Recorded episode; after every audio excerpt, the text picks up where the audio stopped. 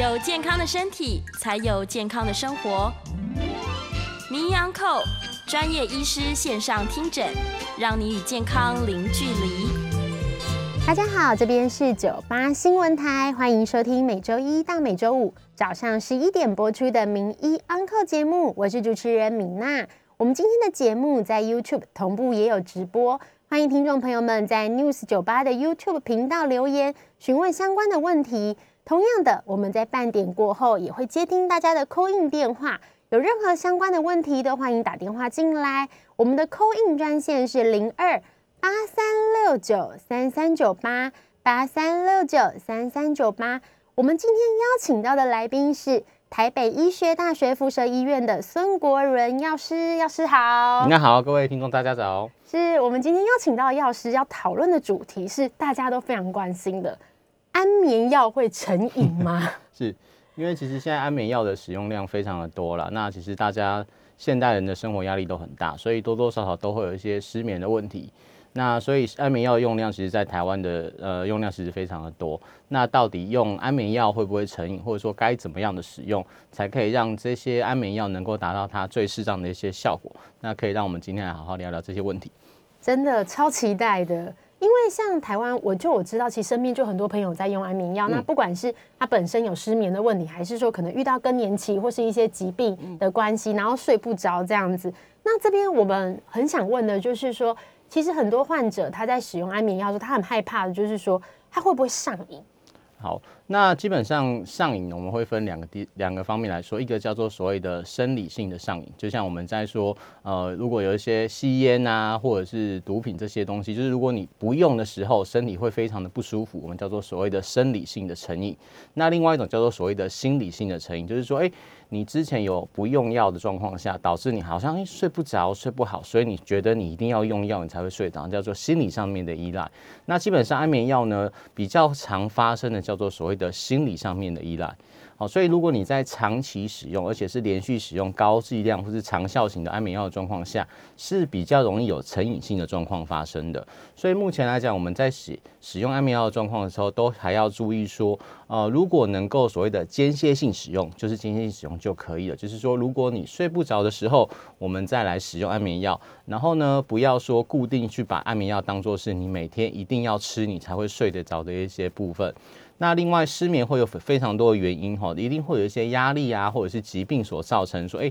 你可能是睡不着，或者是你一些生活习惯，例如说你午觉常常会睡得很久。然后呢，会造成说，哎，你晚上睡不着的状况。所以，如果有失眠的状况发生的时候，我们就会建议说，你短期间我们可以辅呃使用安眠药来帮助你的入睡。那可是呢，在长时间的状况下，还是要去把你失眠的原因找出来，然后呢，去把这些失眠原因改善，然后把你一些生活上面可能会造成失眠的原因把它戒那戒除掉之后，才可以呃不要再去依赖安眠药的一个使用。是，就是。这边医药师这边有聊到，就是说我们失眠的原因可能有很多种。嗯，那你如果白天睡太多，你可能就不是真的失眠，是是因为你的睡的方式不够。那睡眠这边有聊到，就是说想请问一下药师，就是安眠药有分成就是两大种药物。嗯，那这两大种药物的话，有没有觉得呃？药师这边给的建议是适合哪一些族群呢？呃，基本上我们要看一下，说就是您失眠的原因，或者说失眠的类型是什么。像有些人他是所谓的入睡困难型，就是说他在床上翻来覆去，怎么样都是睡不着的。那有些人他是在睡，可以很容易的睡着，可是他睡不久，可能就睡睡个一两个小时就醒来，然后呢就没有办法再继续入睡。那有些人呢是比较容易做梦。就是哎睡一睡就一直做梦，可是睡了很久的时间，可是醒来还是觉得非常的身体非常的疲惫。那这些其实都是做呃算是一种睡眠状况不好，或者说容易造成失眠的一些状况的情形。我们要选择的药品就会不一样。那呃我们目前来讲，产品要分为两大类，一叫做一种叫做所谓的呃对苯二氮平类的，我们简称英文叫做 BZD 类的。那另外一个叫做所谓的非对苯二氮二氮平类的，就说 Non-BZD 类。那我们呃现在给它另外一个。新的名称叫做所谓的 Z drug，因为它的像那个学名都是 Z 开头的，像我们最常听到的史蒂诺斯就是属于这一类的。嗯，那史蒂诺斯这一类的所谓的 Z drug 这类药品，它的好处呢是说它可以帮助快速的入睡，所以它对于那些所谓的睡不着觉的，它是比较有帮助的。哦，而且它是短效，也比较不容易造成说以前的安眠药可能吃了之后，隔天会有一些所谓的宿醉感的一些状况发生。所以这也是为什么这一类的药品在后来出来之后会大受欢迎的一些原因，就是它可以帮助我们快速的入睡。可是如果你是属于那种呃可以睡得着，可是睡不久，那这一类的所谓的呃非。那个 B D 类就所谓的 Z drug 这类药品，就可能就比较不适合你，你就要使用所谓的比较传统的 B D D 这类，因为它的效果会比较长，比较能够延长你的睡眠一个时间。所以呢，要用哪一种类的药品，其实基本上我们还是会建议您去看所谓的呃身心科或者是神经内科，做一个很完整的一个睡眠评估。其实现在大院都有所谓的睡眠睡眠科啦。那这些科别呢，都可以让你去做一个所谓的睡眠检测，让您知道说您到底的睡眠障碍是属于入睡困难型呢，还是睡不久，还是说呢你很常常做梦，导致你的睡眠的状况不好。那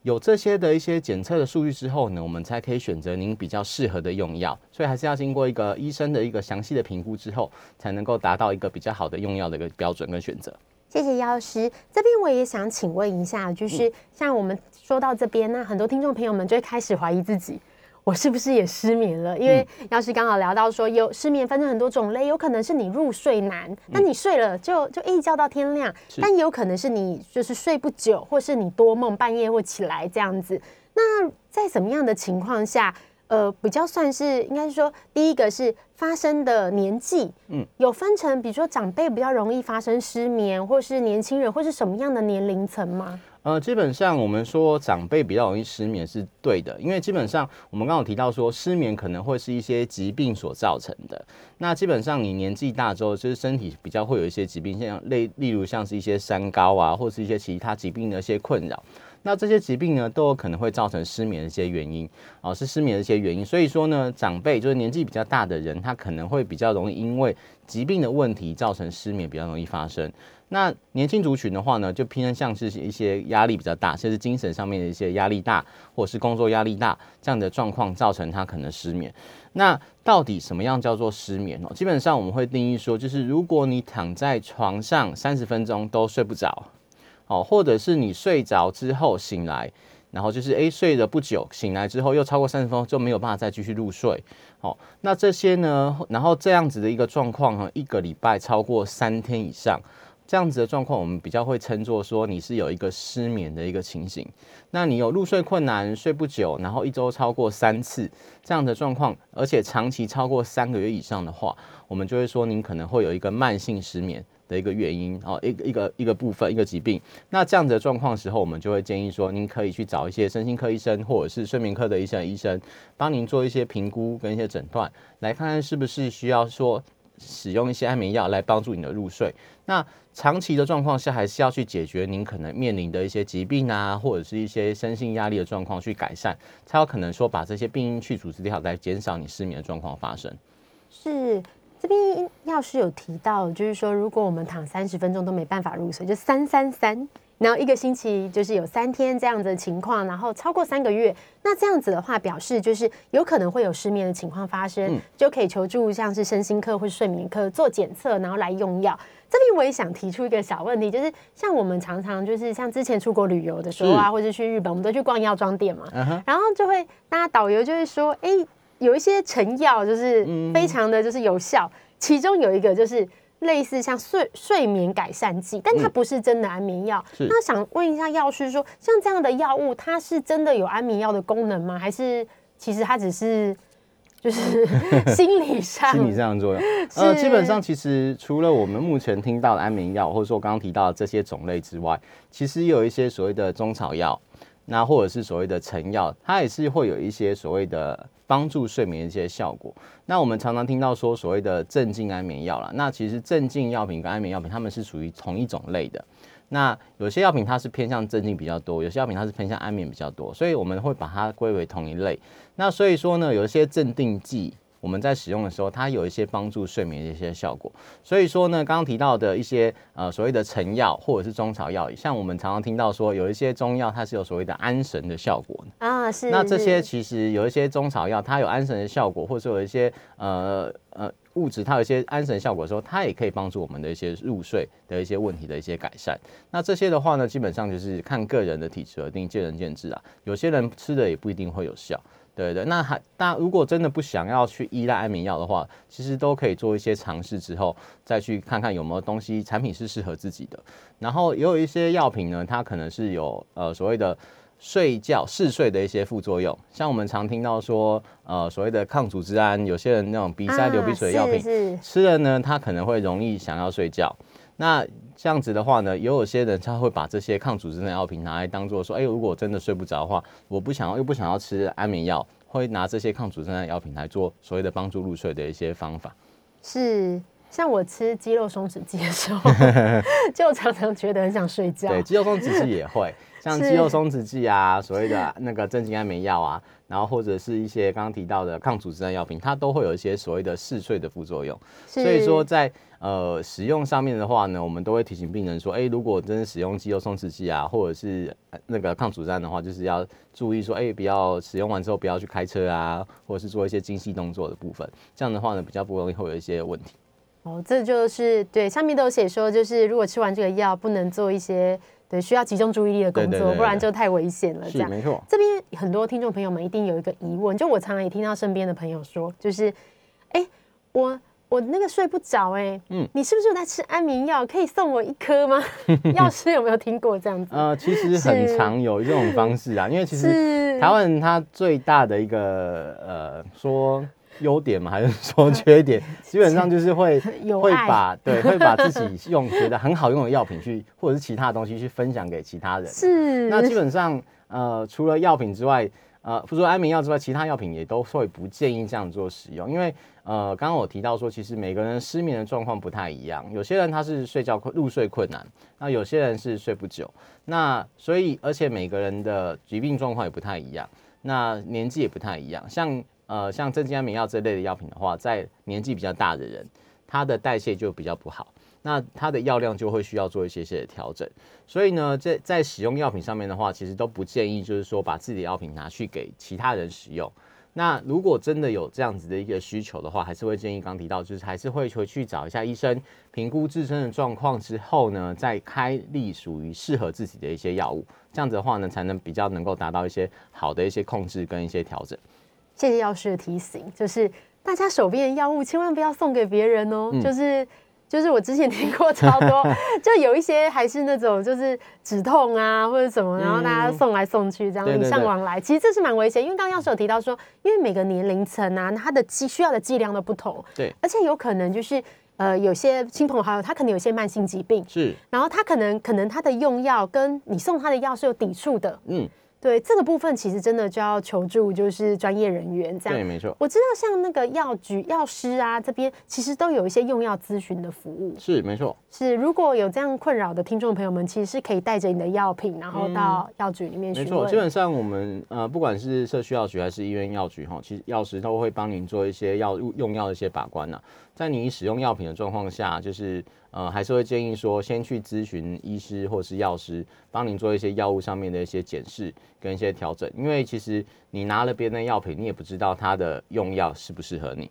像有些人他会对一些药物过敏，那他的过敏药品可能不一定是某一个药，它可能是这种成分。那其实我们同样成分药品非常多的商品名长得也都不太一样。所以说，如果你之前有药物过敏的一些状况，你吃到别人给你的药品，你也不知道它是什么成分的状况下，你可能可能哎，跟我之前药品用药不太一样，长得不同，可是吃下去可能都是同样成分的东西，你还是会会有产生一些过敏的一些风险。所以呢，在用药状况下，还是会建议说，呃，如果真的有这样的需求的话，还是会求助专业的医生跟药师帮您做一些把关，这样的话才能比较能够呃，对您的身体状况有比较稳定的一些控制跟一些了解。真的谢谢药师提醒哦，因为以前我们大家可能会想说啊，我对这个普拿疼过敏，或是对某一些药物过敏，然后我想说，那我用药的时候就避开这个名字就好了。嗯，但是可能忽略掉同一种成分有非常多的厂牌在做，没错，所以你可能对，就是送药给亲朋好友的时候，有可能反而造成对方的过敏，或是有一些就是就是不舒服的情况发生。对那这边也想询问一下，那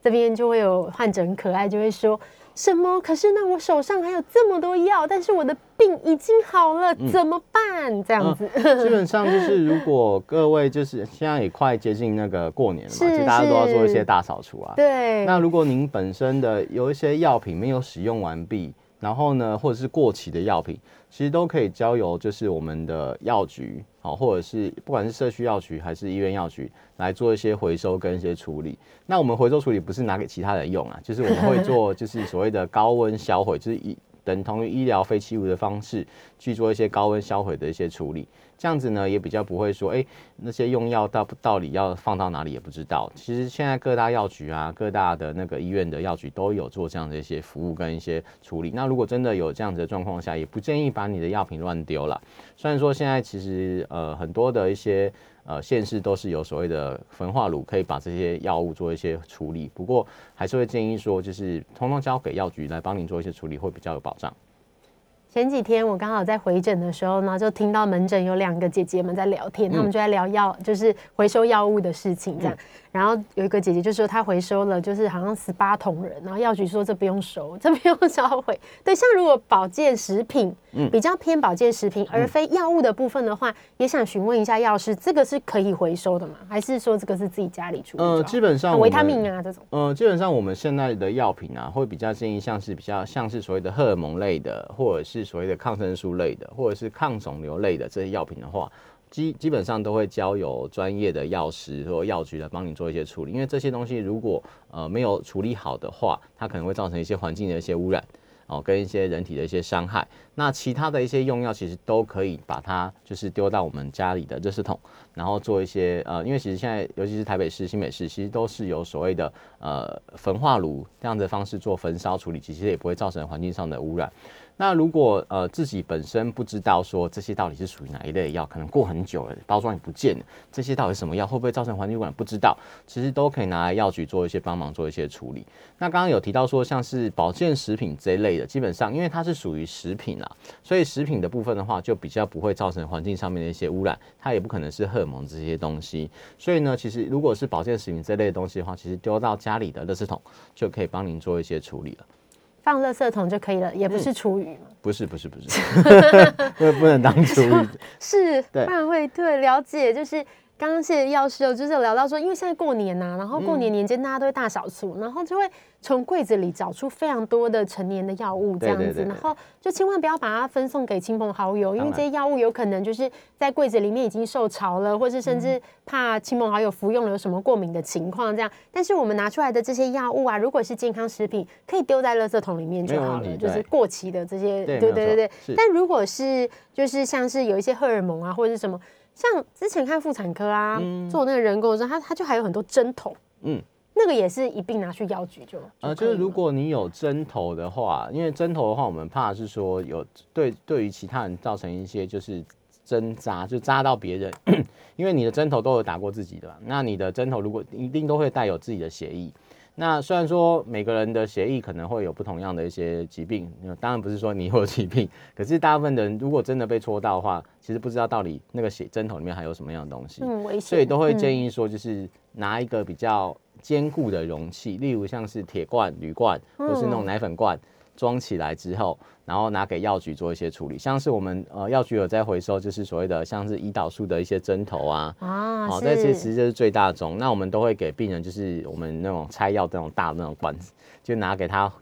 回去装。那装完之后，装满了之后就拿回来给药局，我们这边会帮忙做一些处理，我们会装在铁桶里面，然后当做医疗废弃物做一些处理。所以针头的部分就是千万不要拿个塑料袋绑绑就丢掉，因为塑料袋会被戳出来。好对对对对，那如果真的不知道该怎么处理的话，其实也可以询问各大药局，他们都会帮你做一些建议跟一些处理。是关于这些药物处理的方式，然后药局或是药师们这些专业的就是人员，他们长期有处理的经验，所以其实可以询问就是药局药师会比较安全。没错，是在第一段节目之前，我们也想多问一个问题哦，就是说，像很多患者他就会询问说，呃，我像吃安眠药啊，然后我吃了之后，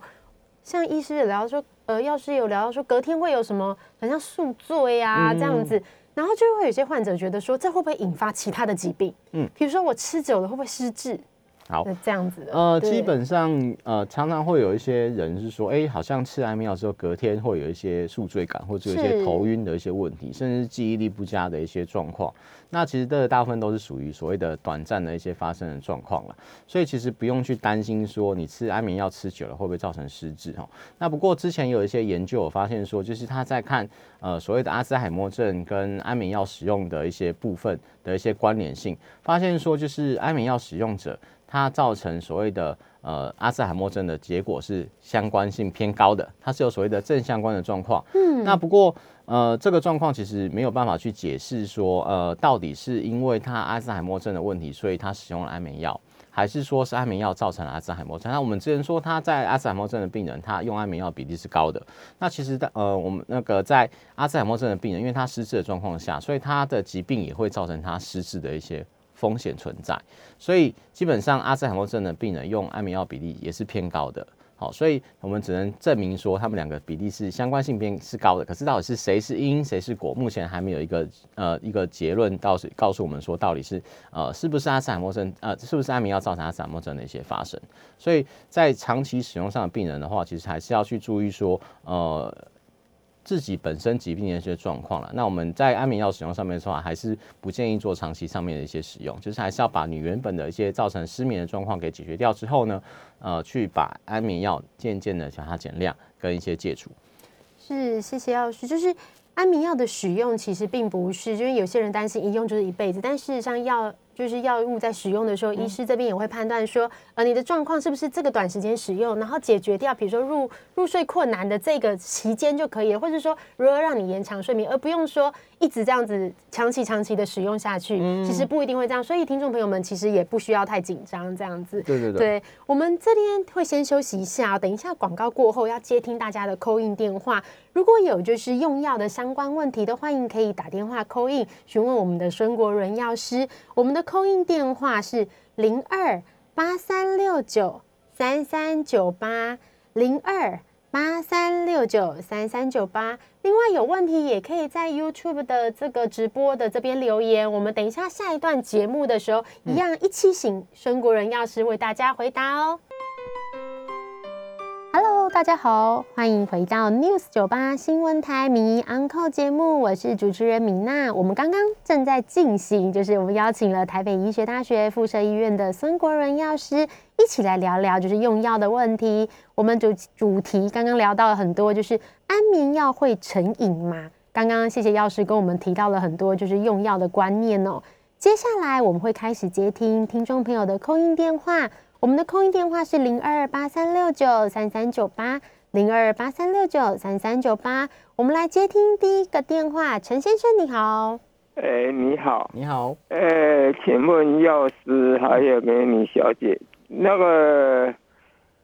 八十岁老人哈，嗯，因为我。听六九八听了将近二十年的哈，那你的节目你每次听我都很幸运都有听到。像那个永和更新医院神经内科方世清医师讲啊，是，他说缺少血清素、缺少多巴胺会造成睡眠不良的现象。是。那么，请问如何去补助血清素、补助多巴胺，或是用其他？他说也要，如果晴天的时候也要去走走路、晒晒太阳。是，请问这个方式，这个方式您认可吗？是，好。呃，基本上我们的血清素啊，跟多巴胺是我们脑中的一些就是自然会分泌的一些神经传导物质啊。那血清素跟多巴胺，它会被认为说，目前认为说它跟所谓的精神状况或者精神疾病有相关联的一个问题。所以说呢，在血清素跟多巴胺如果不足的状况下，很容易会造成一些失眠啊，或者一些精神上面一些疾病。那所以说刚刚提到的这些的状况其实是 OK 的。那血清素要怎么去增加哈？基本上有时候呃。除了用药之外啊，我们在吃吃一些就是比较类似就是呃神经呃就是那种气死类的东西啊，它是可以增加所谓的血清素的一些分泌跟脑中神血清素的一些量。那另然后另外刚好提到说就是呃去外面晒晒太阳啊，能不能去改善失眠的状况？这也是可以的，因为基本上呃大家应该都有听过所谓的褪黑激素。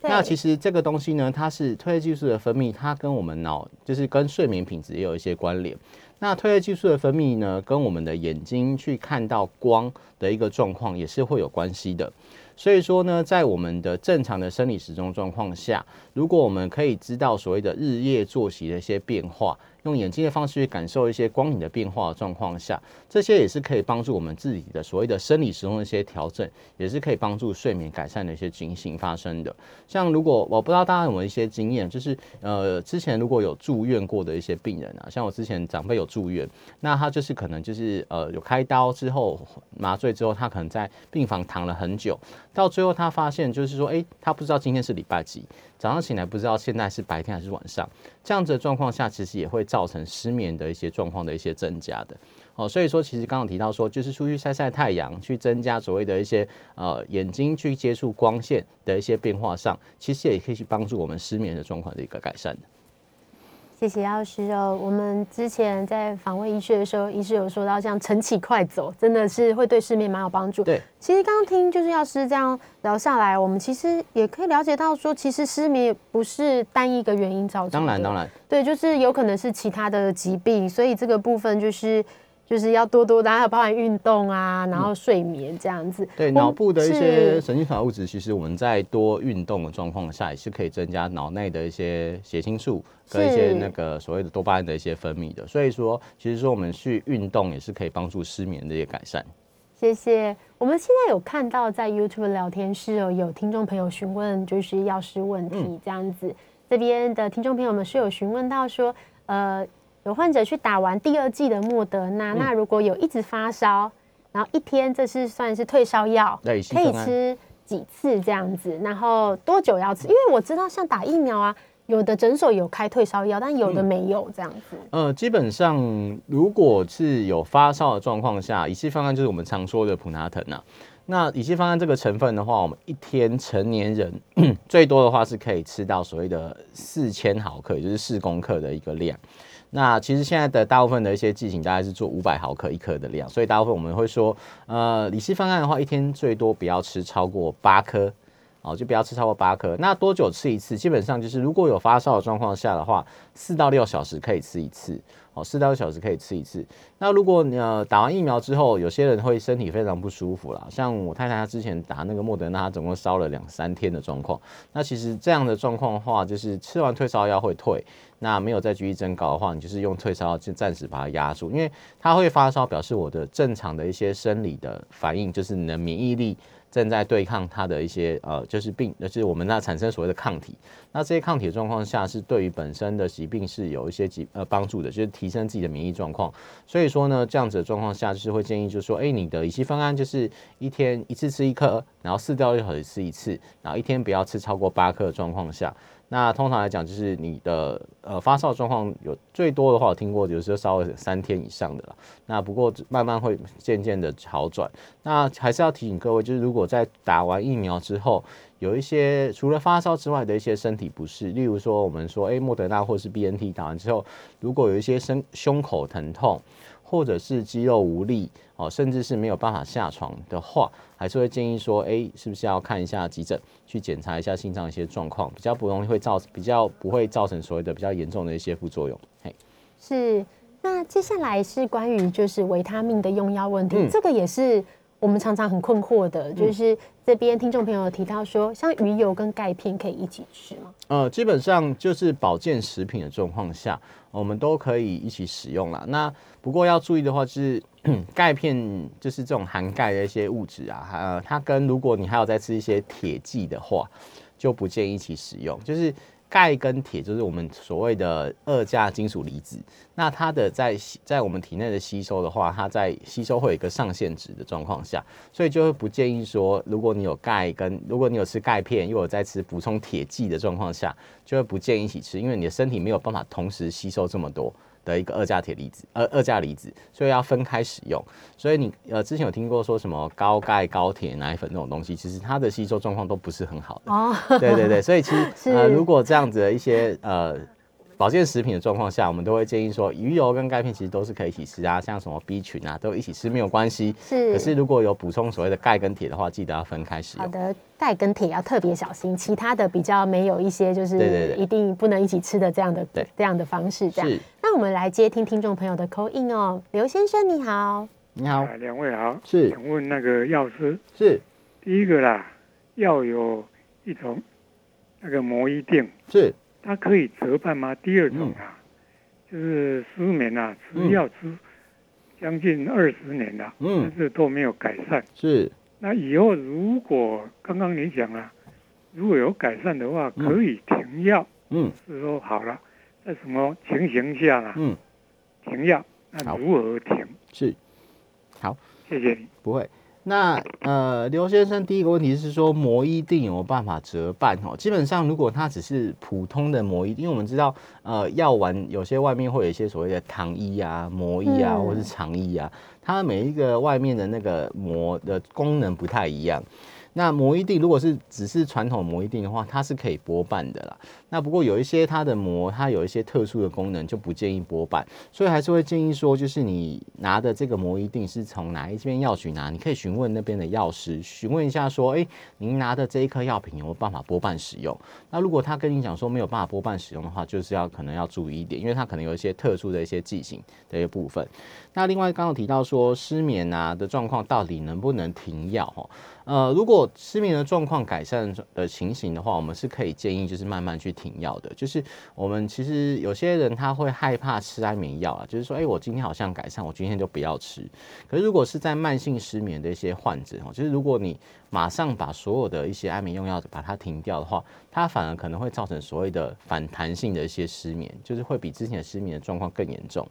所以刚刚提到说，哎，您已经在使用这些安眠药，可能超过二十年以上的时间了。那如果最近觉觉得状况比较好的话，要做减药。或者说要停药的部分的话，都还是会建议去跟您原始的处方医生做一些讨论，就是要怎么减，要先减哪一颗，因为他的您的状您的状况他一定是最清楚的。那如果你在使用这些药品之后，如果真的不想要再使用这么多药品，要慢慢停药，也是可以跟他讨论说，哎，我如果真的不想吃这么多药，我觉得状况比较好，那我从哪一颗药开始停？要先停一半呢，还是先减半颗，还是先减一颗？这样的状况下才能够比较达到说真的能够达到减药的一些目的。因为其实我们在临床上看过很多的病人哦，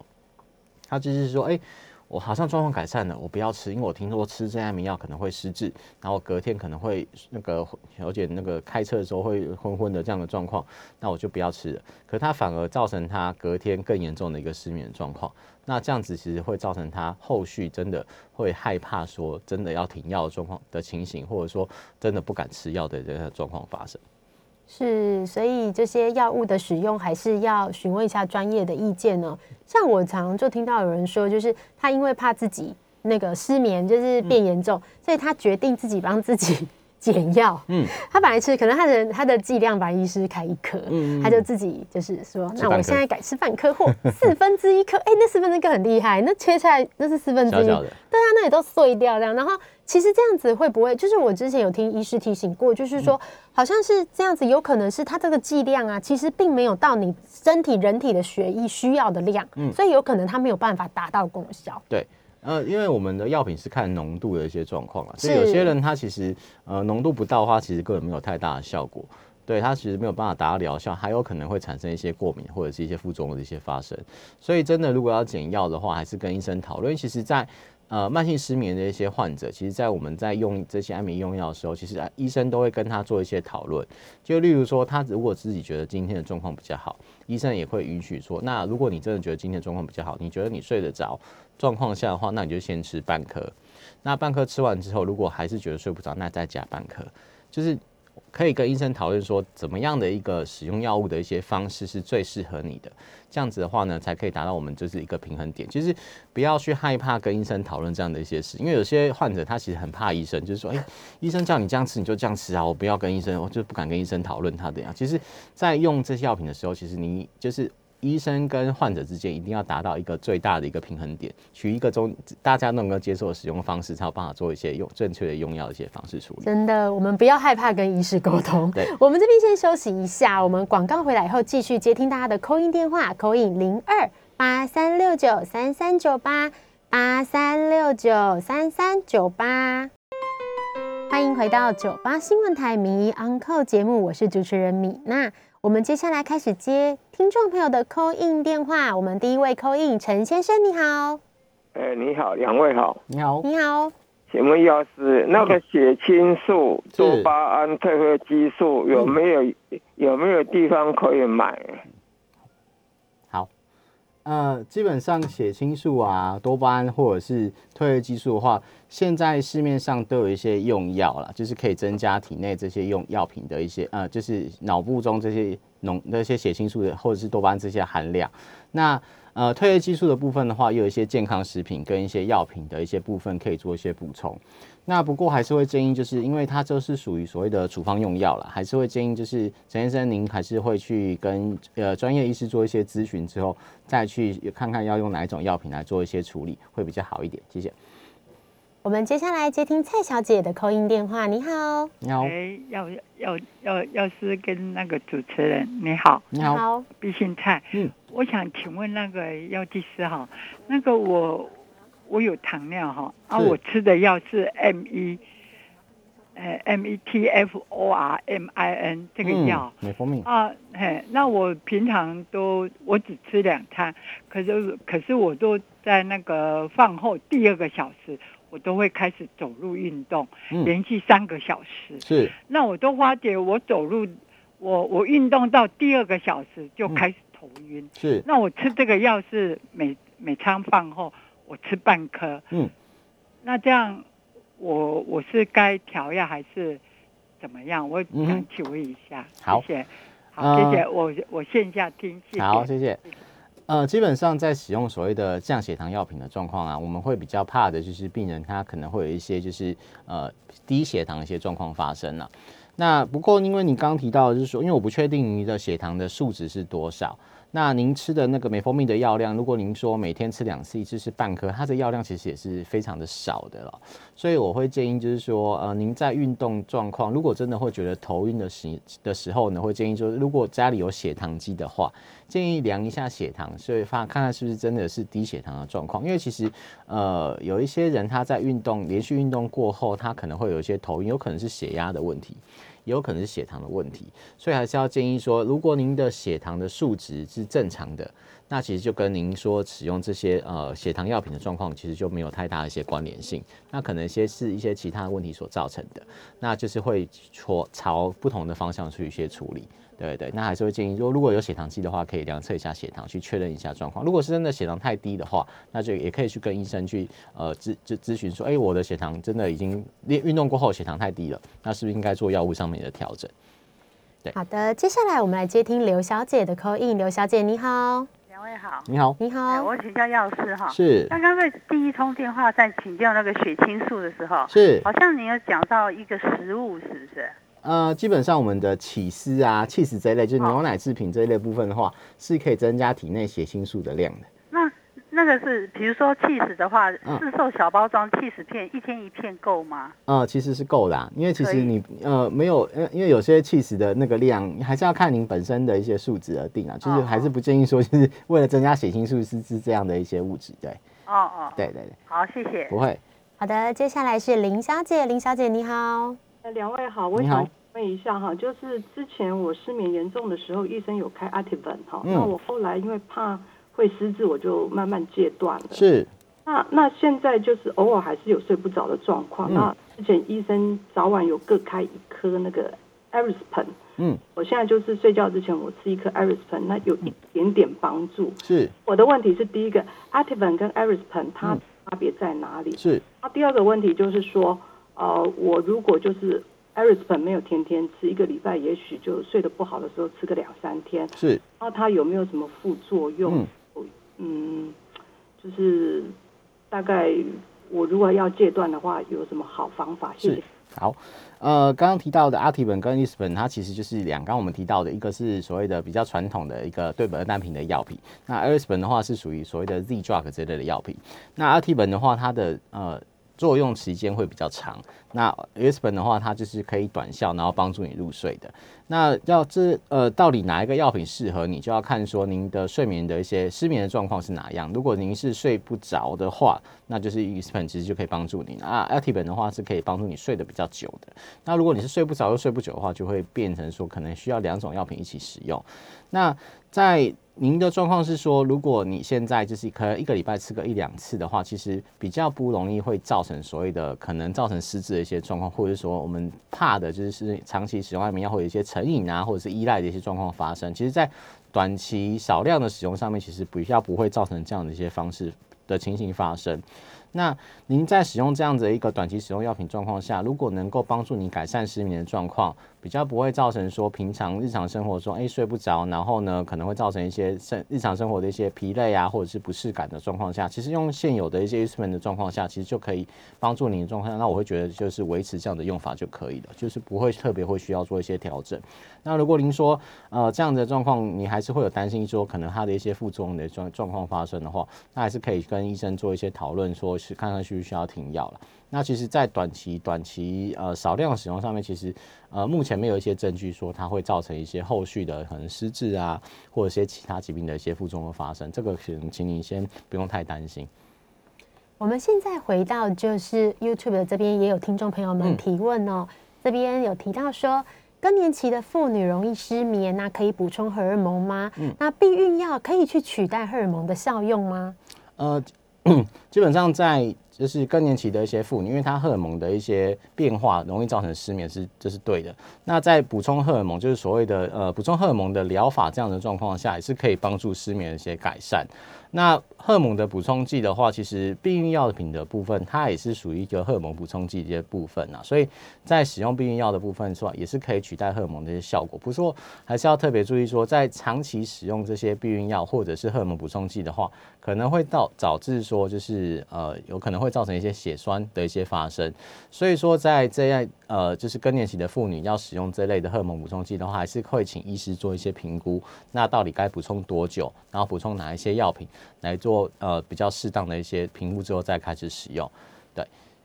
那这边也有提到说，像刚刚就是药师有提到，像我们吃抗组织胺也会有帮助睡眠的功能，这样子。像提到抗组织胺，如果长期食用的话，会有抗药性吗？呃。抗组织胺的部分的话，它跟所谓的安眠药就部分，它就是比较不会有所谓的抗药性或者是依赖性。不过要注意的话，就是抗组织胺长期在使用上面的话，还是有可能会有一些副作用的一些发生。例如说，我们刚提到说，它可能会有长，就是早上起来会有一些宿醉感。那另外，在老人老人家在使用抗组织胺这样的状况下，比较容易造成所谓的尿不出来，就尿滞留的一些状况。所以还是要特别注意，就是呃，不管是使用安眠药啊，或者抗组织胺在帮助入睡，我们都是建议说，就是在短期使用上面，就是如果你真的一两天睡不着，一两次没有关系。可是如果是真的长时间睡不着的话，还是会建议去给医生做一些评估，做一些药物的使用。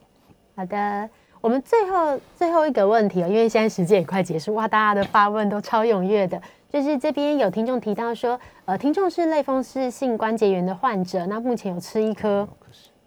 生物制剂对结炎，那结益盐，那两天吃一颗奎宁，嗯，跟万克麦，对，